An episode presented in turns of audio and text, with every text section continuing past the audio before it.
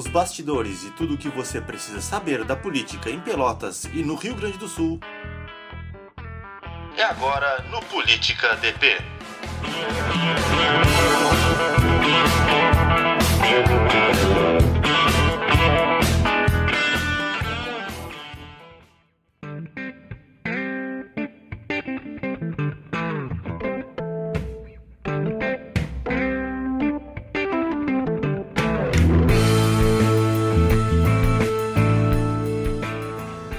Tudo bem? Começando mais um Política DP, eu sou Vinícius Peraça, repórter, editor de política do Diário Popular, e essa é uma edição diferente do podcast.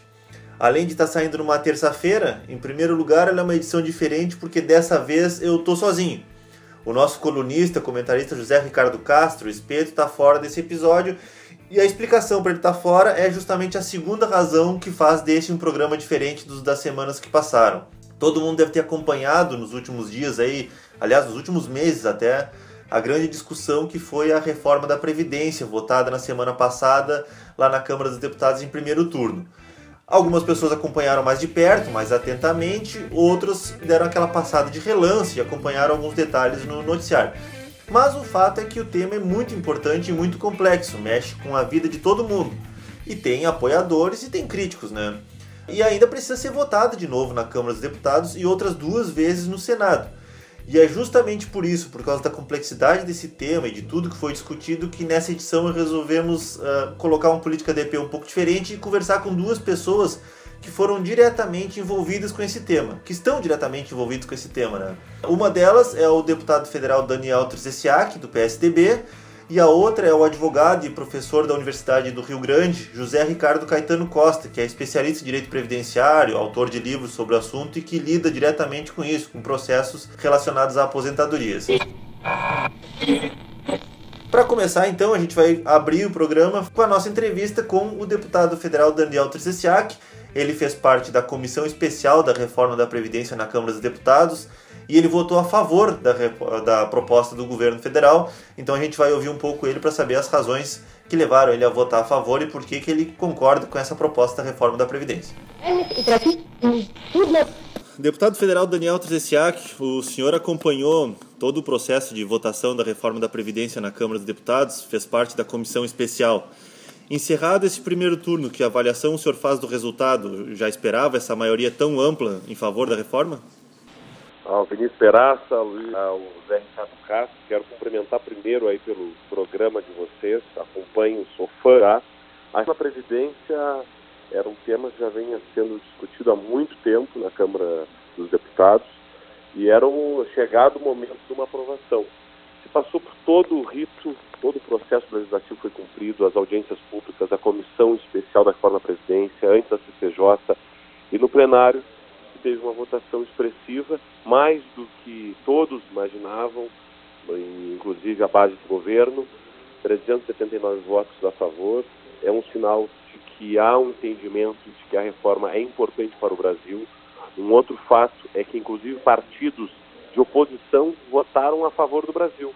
Parlamentares do PSB, parlamentares do PDT, por entender que a reforma de fato é necessária, pode ser um remédio uh, amargo, mas tem sim um resultado que a gente vai estar plantando hoje para colher no futuro. Houve uma reclamação muito grande por parte da oposição, e isso foi notícia nos jornais, com relação à negociação de emendas parlamentares. O senhor acha que se não tivesse ouvido essa liberação, o projeto corria algum tipo de risco de não passar pelo plenário? Eu acho que isso faz parte de alguns governos, são ferramentas que o governo utiliza e alguns partidos se apropriam disso não é o caso, digo isso com muita tranquilidade, do PSDB, que fechou questão muito antes de qualquer outra situação. No meu caso em especial, desde a campanha eleitoral já vinha falando da importância de reforma para o Brasil, não só da reforma da Previdência, mas reformas estruturantes, como a reforma política, a reforma administrativa, a reforma tributária também. Eu acho, não vejo nenhuma situação mais grave. A articulação do governo foi quase zero, quase nula. O governo falha muito, não tem articulação com o Congresso Nacional. Por isso que esse papel, esse momento dessa uh, conquista da vitória da reforma da Previdência, ela se protagoniza muito pelo papel do Congresso Nacional, da Câmara dos Deputados, do presidente Rodrigo Maia, conseguiu aí essa votação expressiva. Do ponto de vista do, da argumentação usada pelo governo durante todo o tempo para falar sobre a reforma da Previdência, ele tratou muito sobre a questão de inviabilizar o país, os investimentos, se não fosse feita essa reforma. Né? Fala numa economia aí que, depois das emendas que foram aprovadas, deve ficar em torno de 900 bilhões em 10 anos. Mas eu queria uma avaliação do senhor, não sobre o ponto de vista econômico. Eu queria que o senhor falasse um pouco sobre o que, que o senhor enxerga do ponto de vista do trabalhador. O que, que muda para ele, basicamente, e que tipo de vantagem ou que tipo de, de favorecimento essa reforma pode trazer na prática para os trabalhadores? Hoje, para se ter uma ideia, a pessoa no Brasil, o trabalhador, ele não se aposenta por uma idade mínima, se aposenta por tempo de contribuição. O que, que isso acontece? Quando o governo fala e quando muita gente fala sobre os privilégios, não é na questão do salário, é na questão do tempo. Hoje, por exemplo, um pedreiro se aposenta aos 65 anos de idade, uma empregada doméstica se aposenta aos 60 anos de idade, enquanto um médico consegue se aposentar com 50 anos de idade pelo tempo de contribuição. Aquela pessoa menos privilegiada só vai conseguir se aposentar quando chegar aos 65 anos, aos 60 anos, no caso das mulheres. Então, com essa reforma, coloca todo mundo embaixo do teto do INSS, que é de R$ 5.800, e coloca todo mundo com uma idade mínima para se aposentar. Então, acho que coloca todo mundo embaixo do mesmo guarda-chuva, fazendo uma legislação única, com exceção, é claro, do que nós aprovamos para professores e também para policiais rodoviários federais e Polícia Federal, então, acredito que a reforma ela diminui desigualdade. E é bom deixar claro, não é motivo de comemoração a reforma da Previdência. A reforma da Previdência é um motivo de reflexão.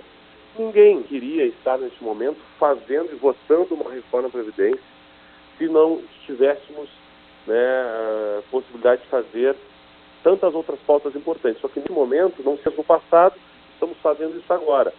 Todo mundo perde um pouco hoje para ninguém perder no futuro. Pois é, esse é até um, um senhor escreveu sobre isso até num artigo esse final de semana publicado aqui no Diário Popular também chegou a falar sobre isso um pouco antes, já na sexta-feira, nas suas redes sociais, com relação a cobranças, com relação ao seu voto, enfim, o senhor mencionou ali que a grita maior por, por contra a reforma seria de, de corporações e que há uma maioria silenciosa que entende no país que as mudanças são necessárias.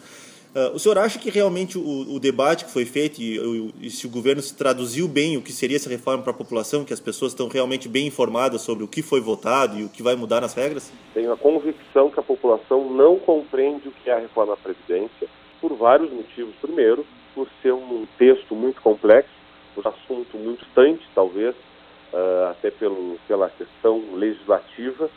Então, acho que as pessoas ainda não compreenderam. Tem muita gente inclusive que comenta nas redes sociais, sem ter o conhecimento sobre o que, de fato muda. Né? Então, inclusive, é bom registrar, muda a reforma da Previdência para políticos, muda a reforma da Previdência para juízes, promotores. A reforma da Previdência engloba a todos. Então, algumas pessoas ainda têm alguns, alguns mitos falando, por exemplo, sobre que, ah, que deputado se aposenta com oito anos de, de trabalho, de mandato. Não é verdade. Eu, inclusive, quero deixar registrado que a minha reforma da Previdência, no início do meu mandato, quando eu abri mão da aposentadoria especial para deputado federal, então a população de fato não tem um conhecimento do que, que muda na, na reforma da Previdência. Eu acho que com o passar do tempo as pessoas vão compreender melhor. E a reforma da Previdência é para de fato todo mundo, todos os brasileiros se doarem um pouco mais, estarem mais tempo no mercado de trabalho, visto que a taxa de sobrevida da população brasileira aumentou. Então, o governo precisa que as pessoas estejam mais tempo no mercado de trabalho contribuindo. Né? Uh, agora, acho que não é a reforma ideal, é a reforma possível. O senhor acredita que agora, nesse segundo turno, também na ida do, da PEC para o Senado, deve haver muita alteração? Como é que está sendo a articulação dentro do Congresso? Eu torço, luto e trabalho para que no Senado possam ser incluídos estados e municípios porque não dá para se imaginar que depois de todo esse, esse trâmite no Congresso Nacional, as câmaras municipais, as assembleias legislativas estarão fazendo suas reformas. Nós vivemos um único Brasil, precisamos de uma única reforma.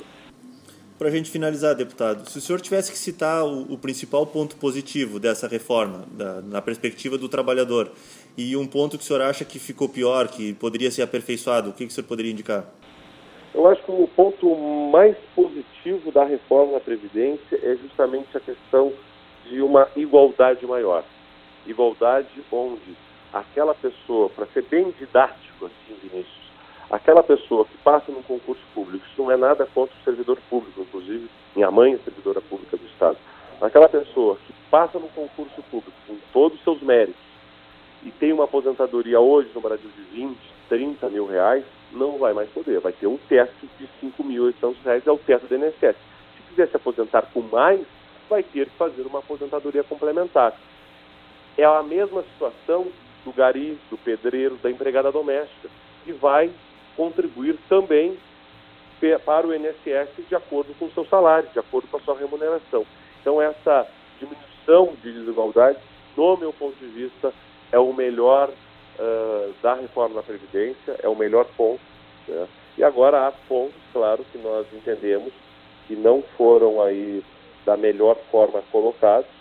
Eu acredito que a própria questão do cálculo de benefício do, da aposentadoria era para ter tido um pouco mais de sensibilidade, de uma forma geral, de um acordo. Né? Hoje, no Brasil, há um cálculo de benefícios de 80% dos melhores, das melhores contribuições para sua aposentadoria, dando a possibilidade de descartar 20%, e com a regra da reforma é uma média aritmética, 100% das contribuições do trabalhador. Então, há pontos, e como eu disse, nós fizemos aqui o possível e não o ideal. E eu votei a reforma da Previdência por convicção, estive na comissão especial da reforma da Previdência, colocando os pontos, fazendo justamente, tentando não desgastá-la, tendo responsabilidade fiscal e justiça social. Deputado Federal Daniel Trezessiak, muito obrigado por atender o Diário Popular. Eu que agradeço, um abraço a todos. Valeu, Vinícius. Bom, depois de ouvir aí o deputado federal Daniel Trezessiak, vamos ouvir agora o professor José Ricardo Caetano Costa, que tem uma visão um pouco mais crítica sobre essas mudanças na aposentadoria e ele fala também sobre a parte mais prática, as dúvidas que pode causar nas pessoas e os impactos que vai, isso vai ter diretamente na vida de quem pretende se aposentar. Professor Ricardo, primeiro, muito obrigado por atender a gente do Diário Popular para esse nosso programa aqui, o Política DP. E o senhor, como é advogado especialista em direito previdenciário, acredito que desde que essa reforma foi apresentada no Congresso, deve ter ah, aumentado a procura no seu escritório, né? É, bem, muito obrigado, Vinícius, pelo convite. E sabe que eu já vivi, na realidade, três grandes momentos de reforma. E realmente é uma correria muito maluca, assim, muito grande. As pessoas, porque as pessoas sabem que o Estado brasileiro não respeita os contratos, porque a Previdência é contrato.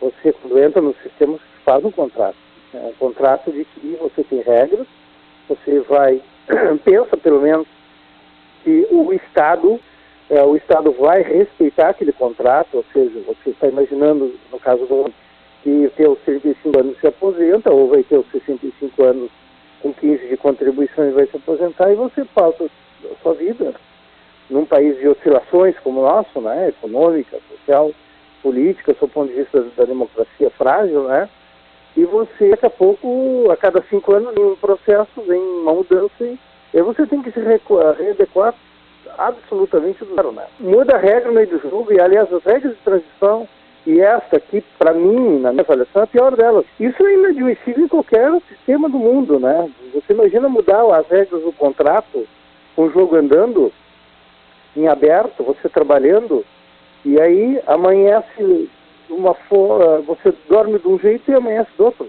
Cinco anos é, uma, é, é muito para a pessoa, ainda mais quando a pessoa está mais, mais já, entre aspas, de idade, porque hoje 50 anos, 55 anos, o serviço do mercado, do mercado de trabalho, da empregabilidade, é, é, é nada. É, né, as pessoas no emprego, tem, tem, tem pesquisas apontando 60 anos, 0,3% acho de, empre, de empregabilidade não tem, não tem emprego. Se não tem trabalho, não tem contribuição. Se não tem contribuição, a pessoa não vai pagar o sistema. Então não vai se aposentar.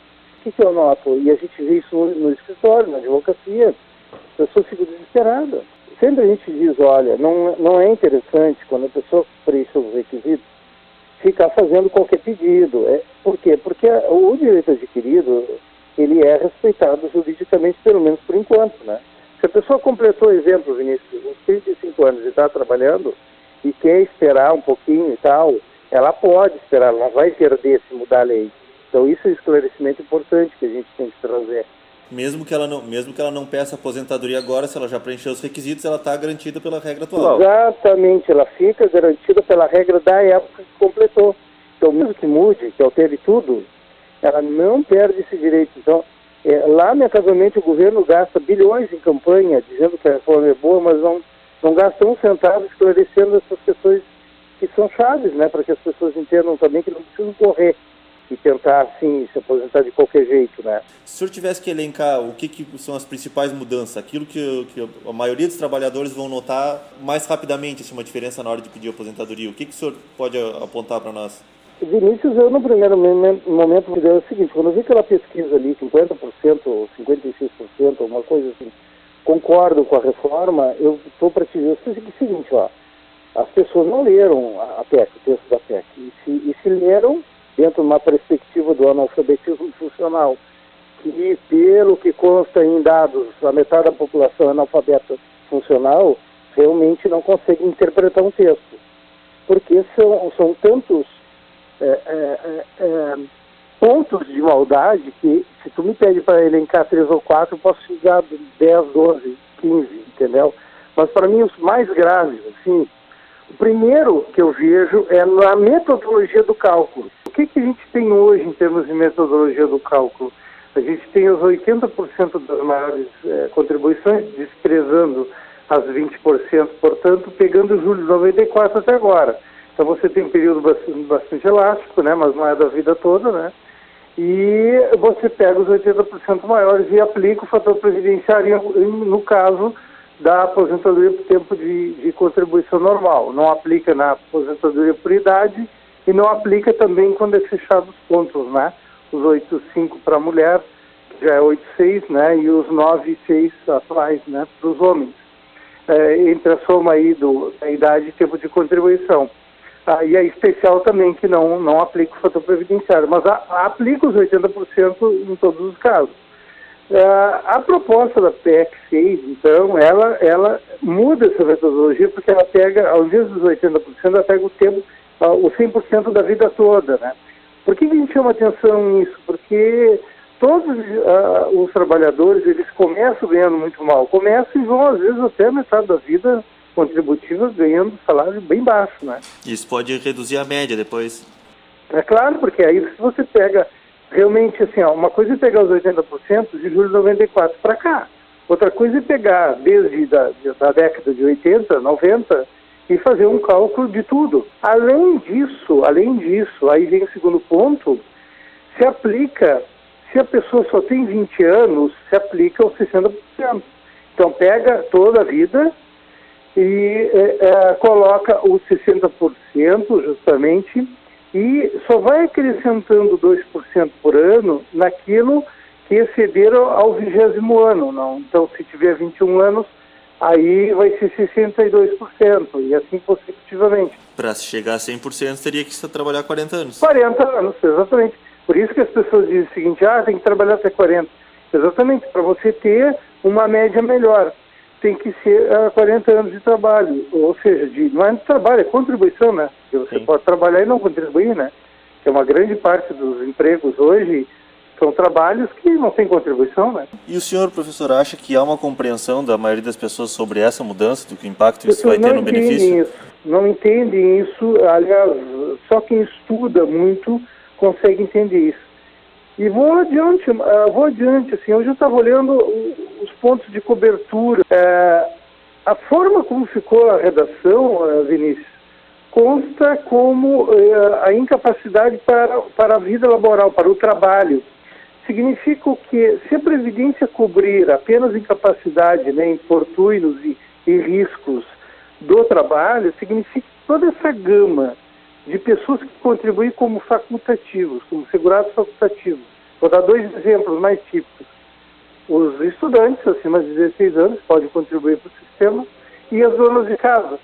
E todos aqueles que estão desempregados não querem manter o vínculo né, com a Previdência, a forma que tem essa. Né? E esses não estão cobertos. Então, se, se passar o texto tal como está e se fizer uma redação literal ou uma análise, uma interpretação literal, não vão ter direito. Então você vai ter milhares de pessoas que vão contribuir, aliás, até o contribuinte individual, os autônomos, né? Porque os autônomos também correm o risco de não ter auxílio-doença.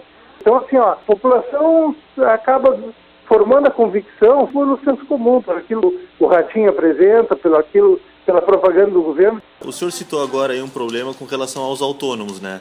É, mas há outras categorias, por exemplo, que não se citou muito, não foi alvo de muito debate no Congresso, nem a oposição chamou atenção, que perderiam direitos, né? Isso. Por exemplo, o, a, o, todos aqueles que trabalham com periculosidade, traduzindo, né, para que todos possam compreender assim mais na prática, né?